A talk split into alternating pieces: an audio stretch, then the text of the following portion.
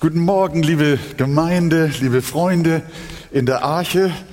Ich äh, habe heute wieder so gedacht und auch gestern bei der Vorbereitung, ach Mensch, würden wir doch bloß nicht so Stück für Stück durch die Bibel gehen. Heute haben wir es mit einem Abschnitt zu tun, den ich normalerweise nicht aussuchen würde, worüber ich predige.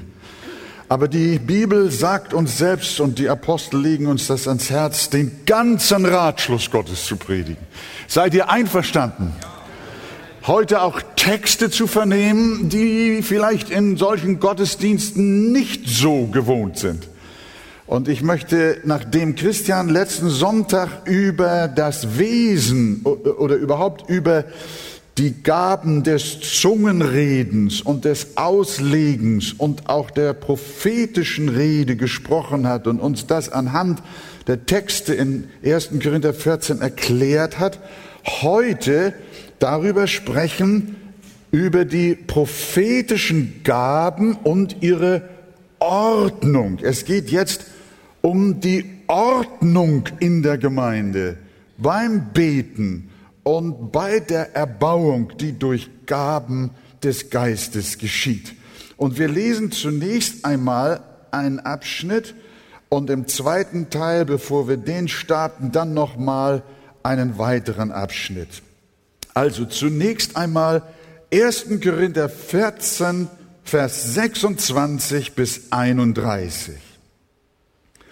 Wie ist es nun, ihr Brüder, wenn ihr zusammenkommt, hat jeder von euch etwas. Einen Psalm, eine Lehre, eine Sprachenrede, eine Offenbarung, eine Auslegung, alles lasst zur Erbauung geschehen. Wenn jemand in einer Sprache reden will, so seien es zwei, höchstens drei und der Reihe nach. Und einer lege es aus. Ist aber kein Ausleger da, so schweige er in der Gemeinde. Er mag aber für sich selbst und zu Gott reden. Propheten aber sollen zwei oder drei reden, und die anderen sollen es beurteilen. Wenn aber einem anderen, der da sitzt, eine Offenbarung zuteil wird, so soll der Erste schweigen. Denn ihr könnt alle einer nach dem anderen weissagen, damit alle lernen und alle ermahnt werden. Amen. Wir nehmen Platz miteinander. Das Wort Weissagen und prophetisches Reden sind zwei Ausdrücke, die dasselbe bedeuten. Vorweg also. Es geht in diesem Abschnitt um die Frage der Ordnung, wie denn prophetisches Reden beziehungsweise Weissagen in gottesdienstlichen Zusammenkünften in rechter Weise ausgeübt werden soll. Paulus beginnt mit den Worten, wie ist es nun, ihr Brüder, wenn ihr zusammenkommt? So hat jeder von euch etwas. Das kann und soll nun nicht heißen, dass bei 100 Anwesenden jeder einen Einzelbeitrag leisten soll, denn das würde bei drei Minuten pro Beitrag 300 Minuten bedeuten, sprich fünf Stunden dauern. Und bei der Anzahl, die hier jetzt versammelt sind, müsstet ihr noch einige Stunden obendrauf legen. Äh, das kann Paulus nicht gemeint haben. Äh, bei, sondern es soll heißen, dass Menschen bereit sein sollen, zur Gemeinschaft aktiv beizutragen. Das ist naturgemäß am einfachsten in der kleinen Gruppe, in einem Hauskreis zum Beispiel. Deswegen sind Hauskreise von ganz äh, großer Bedeutung, in der das, was wir hier auch jetzt hören aus Gottes Wort, ganz stark und äh, äh intensiv gelebt werden kann. Da kann buchstäblich jeder etwas mit einbringen. Ein Lied, ein Psalm, ein Gebet, ein, einen Lehrgedanken, ein prophetisches Wort, ein Zeugnis und so weiter. Aber auch in der großen Versammlung kann Freiheit sein für persönliches Mitwirken. Zum Beispiel im Chor, der Psalmen singt es kann ein Zeugnis gesagt werden. Es kann ein Gebet gesprochen werden. Oder aus der Schrift ein Lehrwort gegeben werden. Oder auch, wie jetzt hier in unserem Text behandelt, eine Prophetie übermittelt werden. Und wozu soll das Ganze nun gut sein? Zur Selbstdarstellung? Zur Gabenschau? Nein, sondern Vers 26, alles lasst zur Erbauung dienen. Es soll zur Förderung des Glaubens, zum Ruf des Glaubens, zur Reinigung des Glaubens, zum geistlichen Wachstum in der Gemeinde geschehen.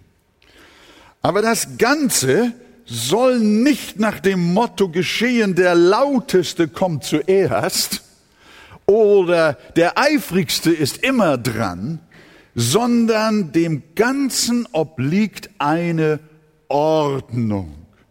Denn Gott heißt es in Vers 33, ist nicht ein Gott der Unordnung, sondern des Friedens, wie es in allen Gemeinden der Heiligen sein soll. Damit spricht Paulus die Notwendigkeit einer Gottesdienstordnung an. Ich glaube nicht, dass er damit Liturgie meint, was wir heute darunter verstehen. Aber möglicherweise hat auch der Liturgiegedanke hier irgendwo seinen Ursprung in dem Anliegen, dass Paulus sagt, eine gottesdienstliche Versammlung braucht einen Ordnungsrahmen, damit der Friede Gottes regiert. Eine gottesdienstliche Zusammenkunft braucht Ordnung. Und deshalb in Vers 27, wenn jemand in einer Sprache reden will oder auch in Zungen reden will, so sollen es zwei, höchstens drei sein und der Reihe nach.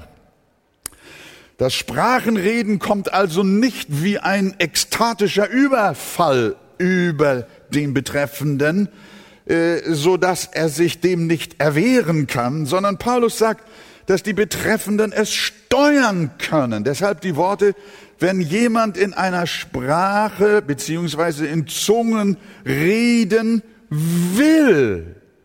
Und wenn schon zwei oder drei geredet haben, dann haben andere Sprachredner es im Griff zu schweigen.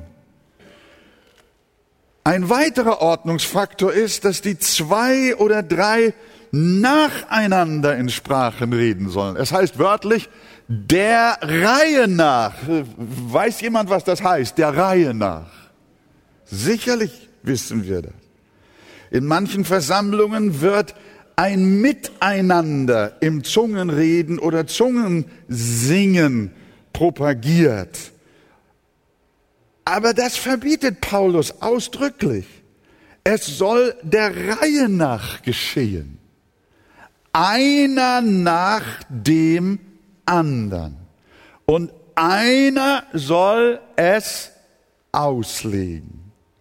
Jemand, der die Gnadengabe der Sprachenauslegung hat, soll die Botschaften an die Gemeinde übermitteln damit sie sie verstehen kann, damit Erbauung, Zurechtweisung, Hilfe und Veränderung entstehen kann. Ist aber ein solcher Ausleger, ein solcher Verdeutlicher nicht da, so schweige er in der Gemeinde, Vers 28. Alle zwei oder drei Zungenredner haben also in einem solchen Fall zu schweigen. Paulus will keine öffentliche Zungenrede ohne Auslegung in der Versammlung. Das hat er schon in den Versen davor gesagt. In Vers 9 wird er ganz drastisch und sagt, denn wenn ihr das tut, dann werdet ihr in den Wind reden, sagt er. Das ist ein, ein, ein sehr herausforderndes Wort.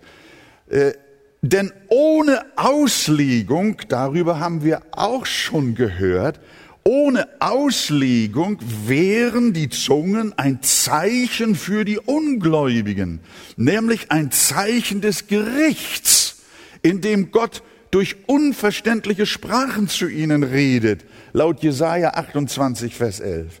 Aber liebe Gemeinde, unsere Versammlungen und die Versammlungen in Korinth sind keine Gerichtsveranstaltungen, in denen Gott als Zeichen der Ungläubigen ihres Gerichtetseins in unverständlichen Sprachen redet, sondern unsere Versammlungen haben zum Ziel, Gläubige zu erbauen und Sünder zur Buße zu rufen. Und darum sollen wir unverständliches Reden unterlassen, sondern ihnen mit deutlichen Worten das Evangelium erklären.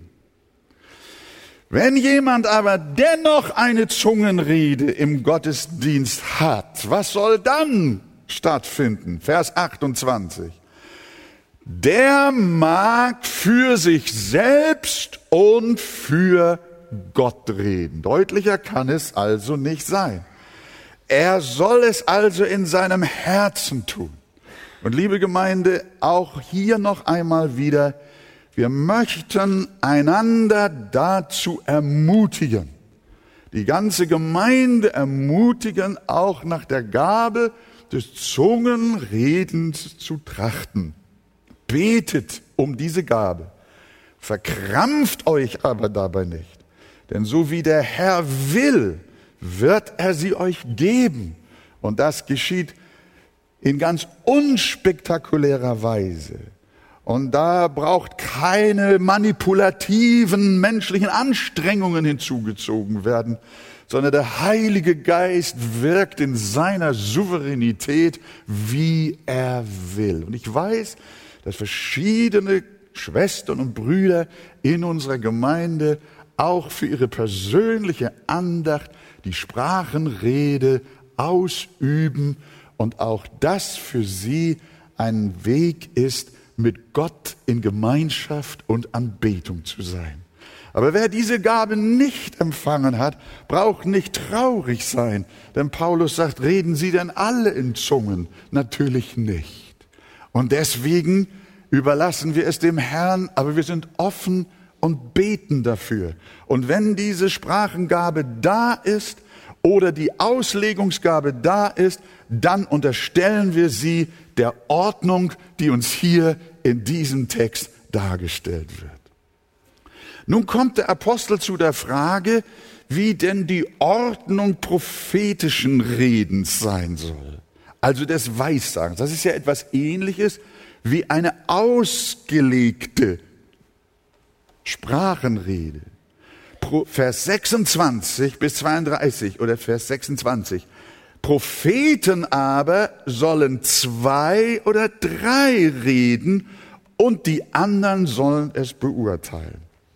Die Gemeindeversammlungen sollen also auch hier, wie beim, beim äh, Auslegen von Zungenreden, sollen die Gemeindeversammlungen nicht inflationär mit Prophetie geflutet werden, sondern es soll möglich bleiben, jede einzelne Prophetie gründlich zu prüfen. Manchmal sind in Gottesdiensten wie von der Stange endlos viele Prophetien ausgespuckt worden.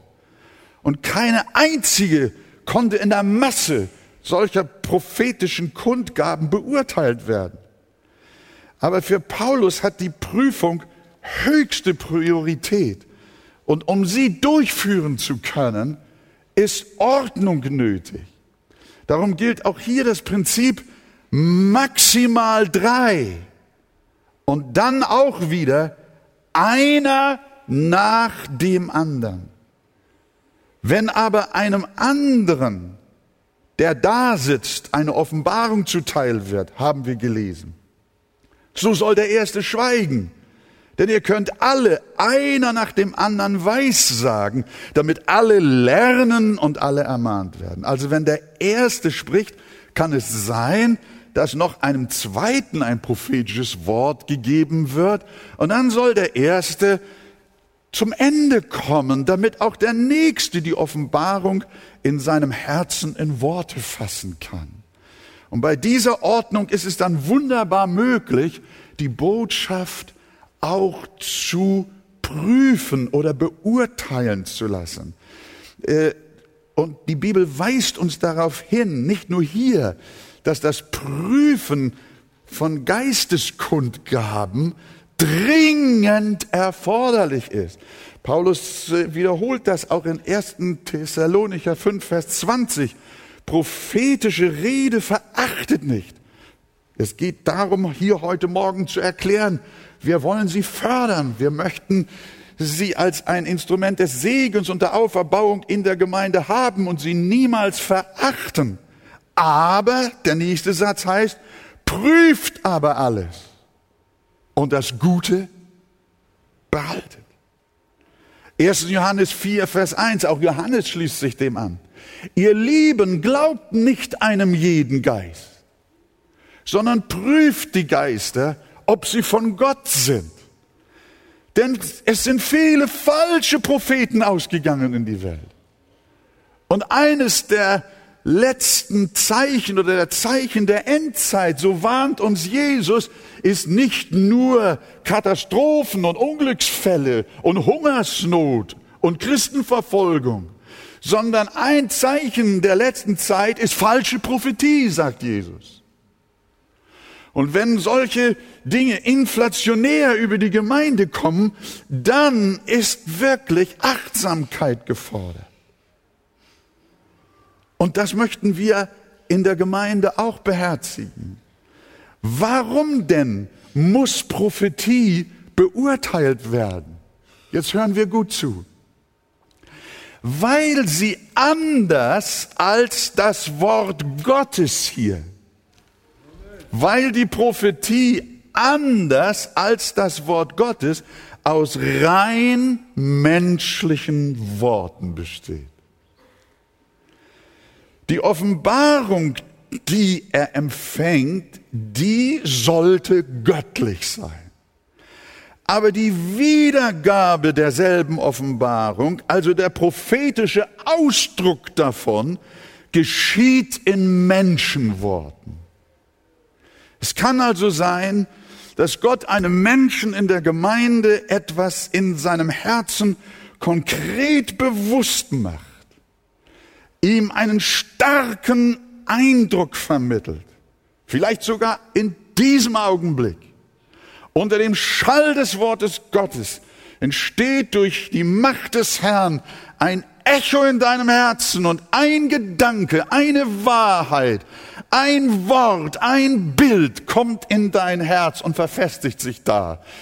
Das ist eine Offenbarung, ein Eindruck ein Impuls, eine Botschaft.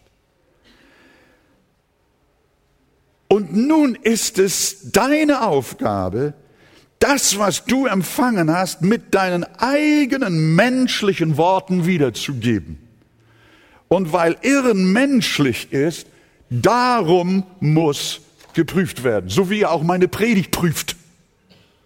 Anhand der Schrift, ob es sich auch so verhält. Und deshalb sollte ein Weissager oder prophetisch Redender nicht die Worte gebrauchen, so spricht der Herr, als würde eine direkte wörtliche Rede Gottes folgen. Das ist falsch und nicht zulässig. Da setzt man, da setzt sich dann ein Prophet mit den alttestamentlichen Propheten gleich, die in der Tat Gottes wörtliches Wort gesprochen haben, das verfasst ist in den Büchern der Heiligen Schrift. Aber das findet in der neutestamentlichen Gemeindeprophetie so nicht statt. Es kann auch nicht nur die Wiedergabe irrtümlich sein, sondern auch der Eindruck, der von Gott kommen sollte, kann menschlich eingebildet sein. Und daraus wird klar, dass prophetisches Reden in der Gemeinde nicht eins zu eins als Gottes Worte betrachtet werden dürfen und es deshalb auch keinesfalls der Autorität der Bibel gleichgesetzt werden darf. Und darum gehört die Gemeindeprophetie von A bis Z auf den Prüfstand. Nicht die Bibel, aber das, was Menschen sagen. Nach welchem Kriterium soll der nun geprüft werden? Hat das prophetische Wort eine klare seelsorgerliche Ausrichtung? Das ist die Frage. Wir haben gelernt, dass Prophetie die innere Auferbauung der Gläubigen zum Ziel hat. Kapitel 14, Vers 3 haben wir gehabt, wer aber prophetisch redet, der redet den Menschen zur Erbauung, zur Ermahnung und zur Tröstung. Das heißt, zur Seelsorge, zur geistlichen Hilfe. Ich erinnere mich an meine mehr als zwei Jahre andauernde schwere Depression als junger Ehemann und Vater. Und es schien kein Ausweg daraus mehr zu werden. Und meine Frau kommt von der kleinen Versammlung damals noch in der Sommerhuder Straße nach Hause. Ich konnte gar nicht aus nervlichen Gründen überhaupt unter Menschen gehen. Und sie sagt, es war ein Mann in der Gemeinde, der hat gesagt, es ist ihm, als wenn Gott einen Engel sendet und einen schwermütigen Menschen das Haupt aufhebt. Sie kommt mit diesem Input zu mir nach Hause, das überträgt sich mir, wird lebendig in mir und ich empfinde, es ist ein Engel gekommen, um mir aus meiner Schwermut und schwersten Depression zu helfen und mir ein fröhliches Herz zu geben. Später habe ich gemerkt, dass dieses Ereignis tatsächlich, dieser seelsorgerliche Zuspruch tatsächlich der Anfang meiner Heilung war. Wayne Grudem schreibt in seiner Dogmatik, ich möchte euch ermutigen, euch dieses dicke Buch zu beschaffen und auch dieses Thema der geistlichen Gaben darin zu studieren. Es hat eine wohltuende Ausgewogenheit und biblische Klarheit äh, in sich. Er sagte, dass jemand in der Versammlung bedeutet hat, mir scheint, dass der Herr mir zeigt, dass jemand der Anwesenden gerade seine Frau und Familie verlassen hat. Sollte das der Fall sein, dann lass mich dir deutlich sagen, dass Gott möchte, dass du zu ihnen zurückkehrst und die Wege Gottes befolgen sollst. Dieser Weissager wusste nicht, dass auf der unbeleuchteten Empore ein Mann saß, der zum ersten Mal in seinem Leben überhaupt in einem solchen Gottesdienst war. Und bei dem genau das vorlag, was gesprochen wurde. Er brach in sich zusammen, tat Buße und wurde ein neuer Mensch und kehrte zu seiner Familie zurück. Das ist das, was uns der Apostel Paulus gesagt hat. Wenn alle weissachen, es käme ein Ungläubiger und Unkundiger herein, so würde er von allen überführt, von allen erforscht. Und so würde das Verborgene seines Herzens offenbar. Und so würde er auf sein Angesicht fallen und Gott anbeten und bekennen, dass Gott wahrhaftig in euch ist. Wir sehen, an diesen praktischen Beispielen, welch ein Segen Weissagung nach den Ordnungen der Bibel sein kann. Menschen sollen durch sie getröstet, ermahnt und geistlich auferbaut werden.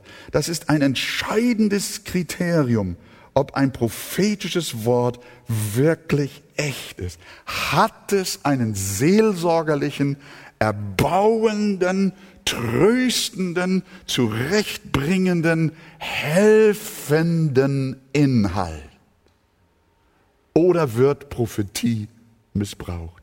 Gott helfe uns, dass Prophetie in unserer Gemeinde gelebt wird und ausgeübt wird nach den Ordnungen auch dieses wunderbaren Bibelabschnittes. Sagt ihr Amen?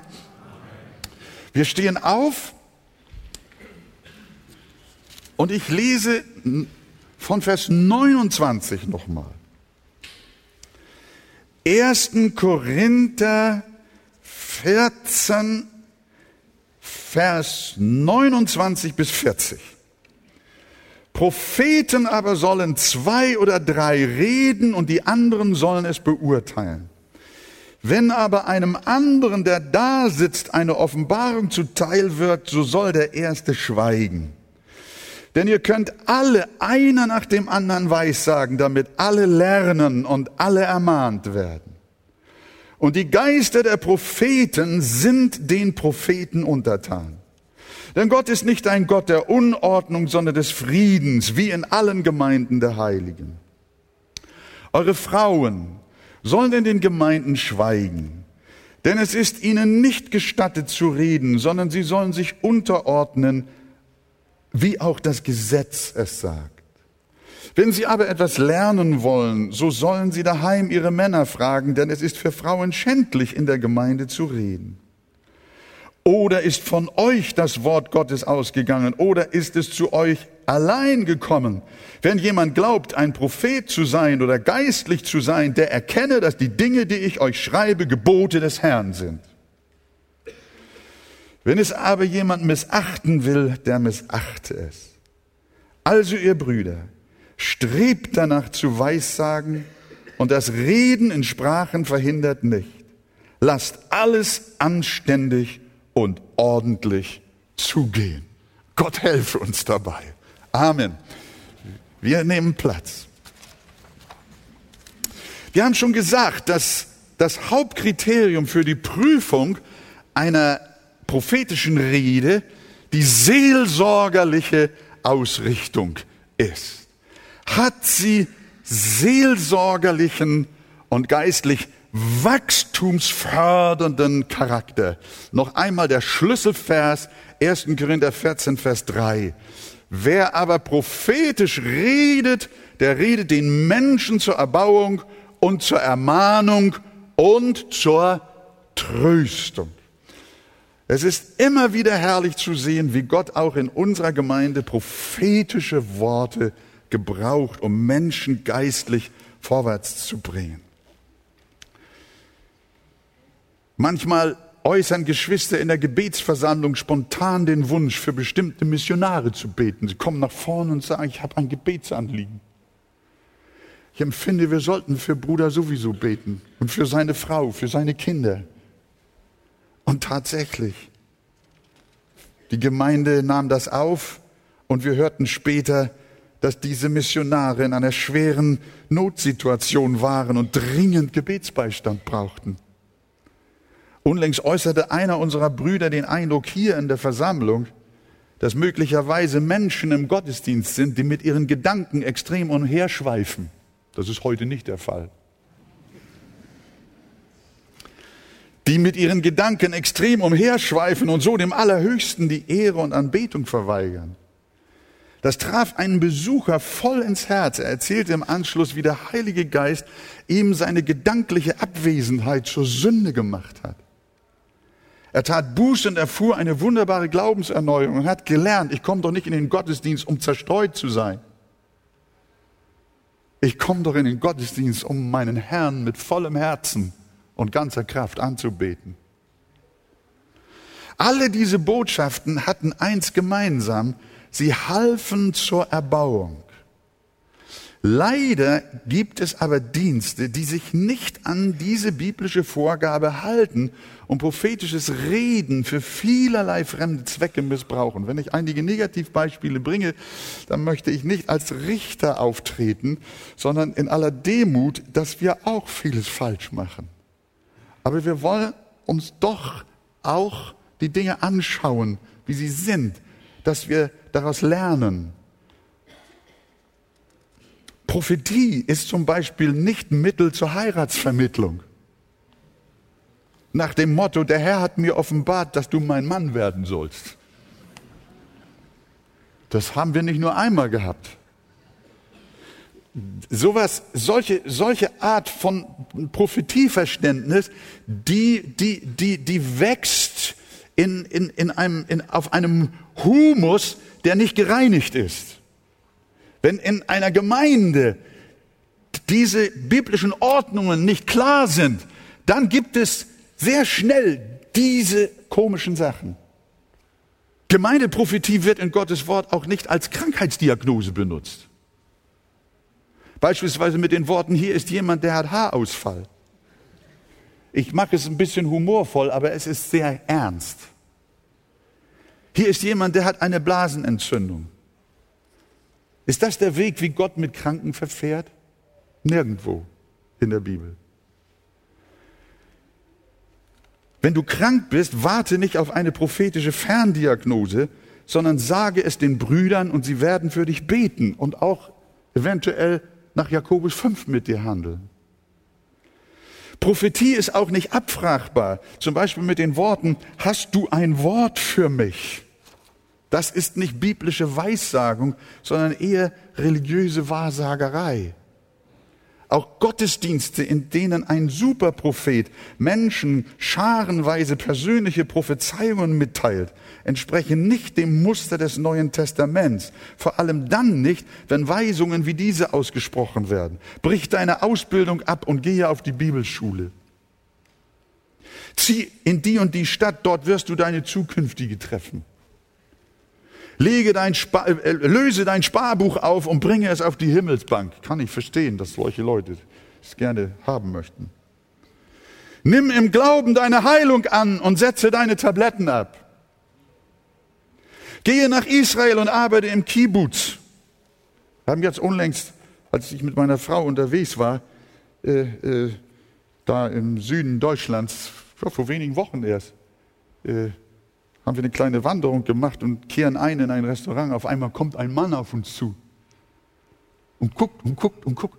Sie, Sie, Sie, Sie, Sie sind Pastor Vega, sagt er zu mir. Ich dachte, der erschießt mich gleich. Und dann erzählt er mir, dass er das kleine Büchlein Fundamente des Glaubens gelesen hat und dadurch zum Glauben gekommen ist, aus der Welt. Oh, da hat Gertrud und Wolfgang sich gefreut. Aber dann erzählt er mir auch, dass er in der Gemeinde, in der er jetzt ist, jemand hat, der hat prophetischen Dienst und der sagt zu ihm, er soll tatsächlich nach Israel gehen und dort in einem Kibbutz arbeiten. Und dann sagt er, ich weiß gar nicht, wie ich das machen soll, ich bin verschuldet. Meine ganzen Lebensumstände sind ungeordnet. Ich, ich, ich möchte es ja gerne tun. Ich habe dann zu diesem lieben Bruder gesagt, Tu nicht, was der Prophet sagt, sondern tu, was die Bibel sagt. Bleibe im Lande und nähre dich redlich.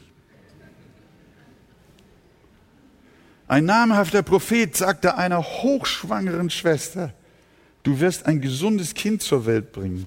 14 Tage später wurde es tot geboren. Ich selbst musste es beerdigen in Ohlsdorf. Ich frage mich, wie viel Tröstung, Ermahnung und Erbauung ist da vorhanden? Keine. Nur Verwirrung und Herzeleid. Heilungen prophetisch ankündigen und hinterher auf den Friedhof gehen. Ist das Auferbauung? Und ich wundere mich manchmal, wie auch Gottes Kinder blauäugig und ohne nachzudenken und ohne zu prüfen, das einfach so hinnehmen und ihren Kurs weiter beibehalten. Am schlimmsten bei diesem totgeborenen Kind war dann, als mir der Pastor, in dessen Gemeinde das geschehen war, wörtlich sagte, es tut mir leid. Aber ansonsten ist die Trefferquote dieses Propheten sehr hoch. Makaber, ne? Das war seine ganze Prüfung.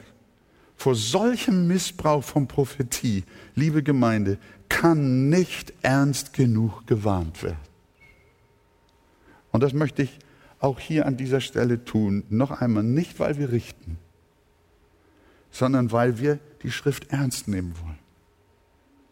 Wie soll es denn nun in der Arche sein? Um die paulinische Ordnungsvorgabe praktisch umzusetzen, haben wir als Leiterschaft vereinbart, dass wir folgendermaßen vorgehen.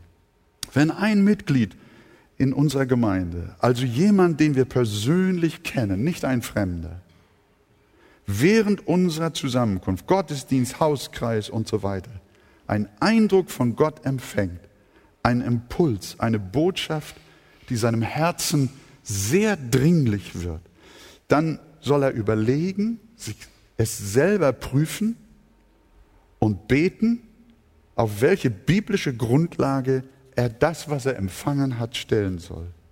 Ist er sich im Klaren, dann komm mit der Bibel nach vorn und erzähl dem Versammlungsleiter von dem, was dir groß geworden ist. Erzähl ihm deine Offenbarung und was als Bürde auf deinem Herzen liegt und zeige ihm ein entsprechendes Gotteswort dazu. Ich gebe ein Beispiel, das habe ich mir jetzt ausgedacht, aber es könnte so sein. Gott gibt dir die Offenbarung, dass jemand mit einem sehr verärgerten Herzen anwesend ist. Ein Christ. Und dieser Eindruck verstärkt sich in dir. Und du fragst den Herrn, ist das ein Impuls von dir? Dieser Eindruck verstärkt sich, dann lass dir ein Bibelwort zur Antwort für diese Seele geben. Zum Beispiel, nimm Psalm 37, Vers 7. Entrüste dich nicht über den, der seinen Mutwillen treibt. Steh ab vom Zorn und lass den Grimm. Entrüste dich nicht, damit du nicht Unrecht tust. Zum Beispiel. Wenn du diese innere Anregung dem prüfenden Bruder vorliest, wird er dir Raum geben, sofern du ihm glaubwürdig bist und der Versammlungsablauf das zulässt. Dann berichte mit wenigen Worten von diesem deinem Eindruck und lies das Bibelwort dazu. Deine Eingabe wird eine starke Zurechtbringung für den Betreffenden mit sich bringen. Daran können wir sehen, dass ein prophetischer Dienst ein, ein, ein, ein Zuhause sein in Gottes Wort erfordert. Das, was er spricht, muss immer eine tiefe Verankerung in der heiligen Schrift haben. Ein prophetisch Dienender lebt aus dem Wort, denn an ihm muss geprüft werden, ob eine Offenbarung auch wirklich mit dem Willen Gottes übereinstimmt. Und ich möchte euch herzlich einladen, auch in euren Hauskreisen durch Gottes Hilfe in dieser Form prophetisches Wirken auch zuzulassen und es zu fördern auf dem, der Grundlage dieser vorgegebenen wunderbaren Ordnung. Das wird ein Segen sein und ist schon ein Segen, auch in der Gemeinde und darüber hinaus. Nun kommt ein sehr schwieriger Abschnitt. Eigentlich nicht, wenn man die Bibel ernst nimmt. Wer soll prüfen? Wer soll nun die Prüfung durchführen? In Vers 29 haben wir gelesen, die anderen sollen es beurteilen. Die anderen heißt nach unserer Überzeugung die Gemeinde. Praktisch kann die Gemeinde als Ganzes aber nur durch ihre Häupter handeln. Sprich, durch ihre Hirten, ihre Ältesten. Wenn der prophetische Dienst in einer segensreichen Ordnung getan werden soll, dann ist die Unterordnung unter die geistliche Leiterschaft der Gemeinde unverzichtbar. Ein eigenwilliges, unabgesprochenes Reden widerspricht der Verantwortung, die Gott den geistlichen Leitern gegeben hat. Und dabei wirft Paulus jetzt die Frage auf, ob denn auch Frauen zu diesem Leitungs- und Prüfungsdienst gehören soll. Und seine Antwort ist für unsere heutige Zeit unangenehm. Vers 34, eure Frauen sollen in den Gemeinden schweigen, denn es ist ihnen nicht gestattet zu reden, sondern sie sollen sich unterordnen, wie es auch das Gesetz sagt. Paulus kann hier nicht gemeint haben, dass Frauen grundsätzlich nicht reden, also auch nicht weissagen dürfen. Denn in Kapitel 11, Vers 5 hat er ausdrücklich gesagt, dass sie das tun dürfen und tun sollen. Darüber haben wir auch gesprochen und es gelesen. Und auch in der Pfingstpredigt heißt es in Apostelische 2, Vers 17, eure Söhne, aber nicht eure Töchter werden weissagen. Steht das da so? Nein eure Söhne und eure Töchter sollen Weissagen. Leider hat es in der Geschichte auch evangelikaler Kirchen die Neigung gegeben, die volle Gleichheit der Frauen mit den Männern nicht anzuerkennen und sie in ihrem Wert geringer zu achten. Und eine Männerdominanz, die die Gleichwertigkeit des weiblichen Geschlechts mit ihnen nicht wirklich anerkannt hat, hat sich versündigt.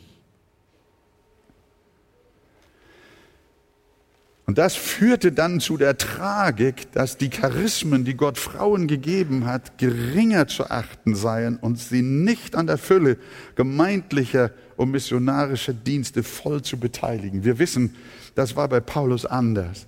Er hatte viele Mitarbeiterinnen hin und her in den Gemeinden und in seinem Dienst. Er hatte sie sogar auch als Säulen. Und sie haben öffentlich gebetet und sie haben auch öffentlich prophetisch geredet. Und deswegen kann er hier nicht das Beten und prophetische Reden meinen. Aber was meint er in unserem Text mit Schweigen? Wenn wir uns 1 Timotheus 2, Vers 12 anschauen, wird uns klar, ich erlaube aber einer Frau nicht zu lehren, auch nicht, dass sie über den Mann herrscht, sondern sie soll sich still verhalten. Noch einmal, Paulus verneint nicht das Beten und das Weissagen einer Frau, aber das richtungweisende Lehren.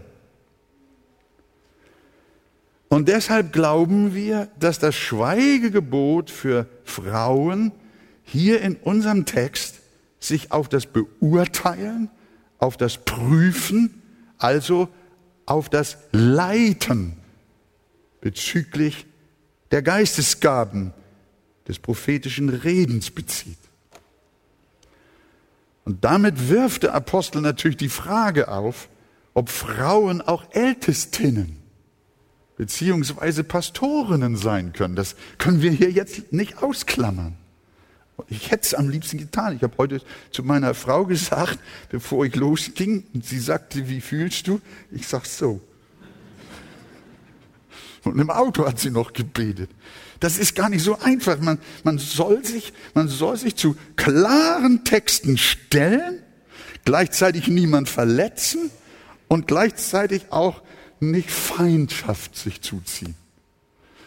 Hier stehe ich, ich kann nicht anders, Gott helfe mir, nicht wahr?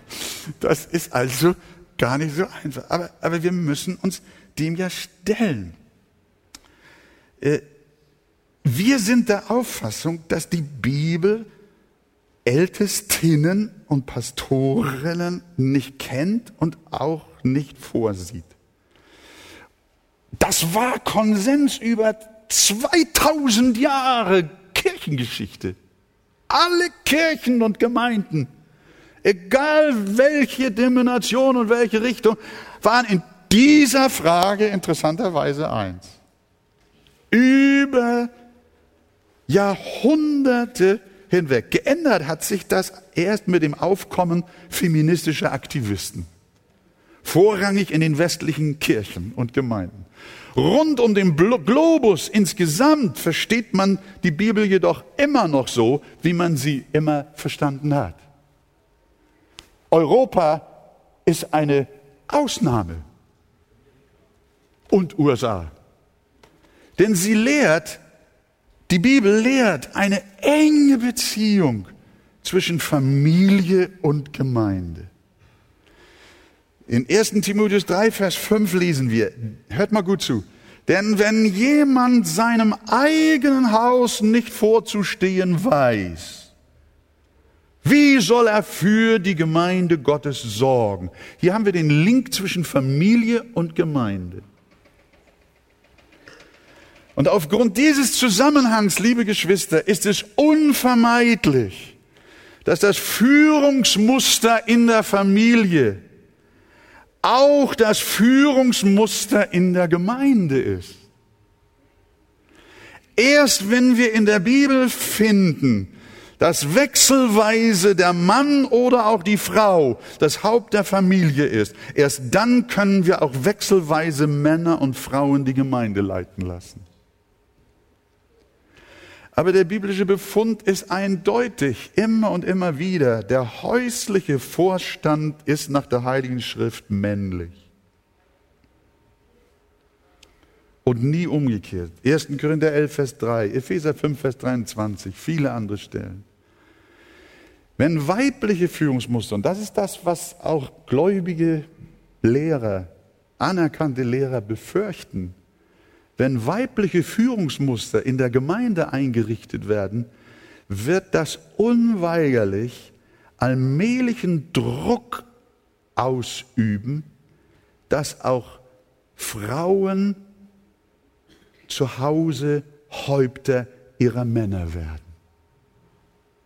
Sodass Männer mehr und mehr erlahmen, ihre ihnen von Gott zugewiesene Verantwortung für Frau und Kinder wahrzunehmen. Die Familie ist die kleinste geistliche Einheit der Gemeinde. Und wenn in dieser nach Gottes Ordnung stets der Mann Vorstand sein soll, wie kann das dann in der viel größeren Einheit, nämlich der Gemeinde, auf den Kopf gestellt werden?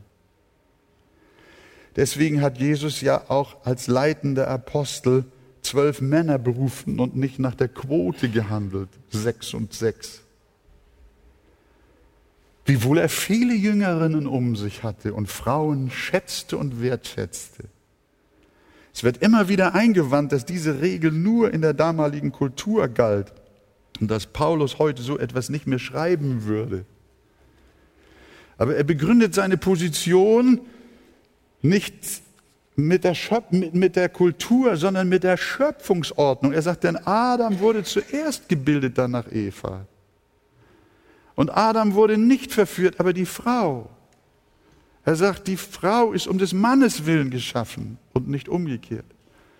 Ob uns diese Begründung gefällt oder nicht, aber sie lautet nicht, eine Frau soll so lange nicht lehren, bis sich die gesellschaftlichen Verhältnisse geändert haben, sondern die Rollenverteilung von Mann und Frau in Familie und Gemeinde geht auf die unveränderliche Grundordnung der Schöpfung zurück.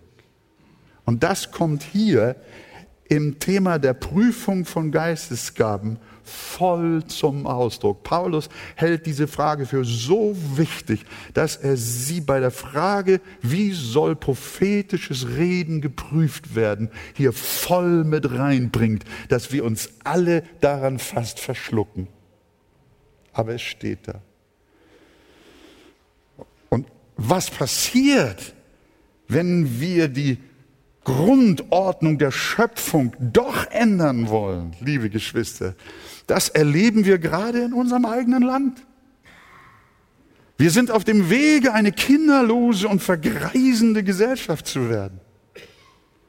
Wenn sie noch ein bisschen, wenn unsere Gesellschaft noch ein bisschen Klugheit in sich hätte, dann würde sie schöpfungsgemäße Familienstrukturen aufbauen, statt sie niederzureißen. Und sie würde Mutterschaft fördern, ehren, würdigen und ich sage auch ausreichend bezahlen. Was machen wir denn? Wir zerstören die Ordnungen Gottes und schlagen alles kaputt und nennen das modern. Und die Gemeinde Jesu, die tippelt immer hinterher und kennt nicht wie ein Ochse seinen Herrn. Gott helfe uns dazu, dass wir das verstehen. Darum wollen wir uns Mutter sein, ist ein bildungsrelevanter Edelberuf. Und darum wollen wir uns als reformierte Freikirche nicht an den Irrwegen unserer Zeit beteiligen, sondern bleiben auf dem Verheißungsweg der Heiligen Schrift und auch dabei, dass die geistliche Leitung in der Gemeinde männlich ist und die Ältesten auch das Amt der Gabenprüfung innehaben. Und Paulus sagt, das muss man auch sich auf der Zunge zergehen lassen. Er sagt dann noch, das geht auf das Gesetz des Herrn zurück. In Vers 37, wenn jemand glaubt, geistlich zu sein, schreibt er, der erkenne, dass die Dinge, die ich euch schreibe, Gebote des Herrn sind. Wer will's denn jetzt ändern? Und zum Schluss die Worte, ihr Lieben. Also, ihr Brüder, strebt danach zu weissagen. Und das Reden in Sprachen verhindert nicht. Lasst alles anständig und ordentlich zugehen. Und unser Wunsch und Gebet ist für jeden, bete auch du um die Geistesgaben. Bete, dass Gott sie gebraucht. Männer und Frauen sind gleichermaßen aufgefordert, mitzuhelfen an der Erbauung und am Wachstum der Gemeinde. Männer und Frauen sind gerufen, ihre Gaben und Charismen ungebremst, voll mit einzubringen. Und es ist kein Unterschied zwischen Männern und Frauen. Sie sind gleichermaßen wert und sie haben gleichermaßen Berufung, bis auf die Frage gemeindlicher und familiärer Leitung.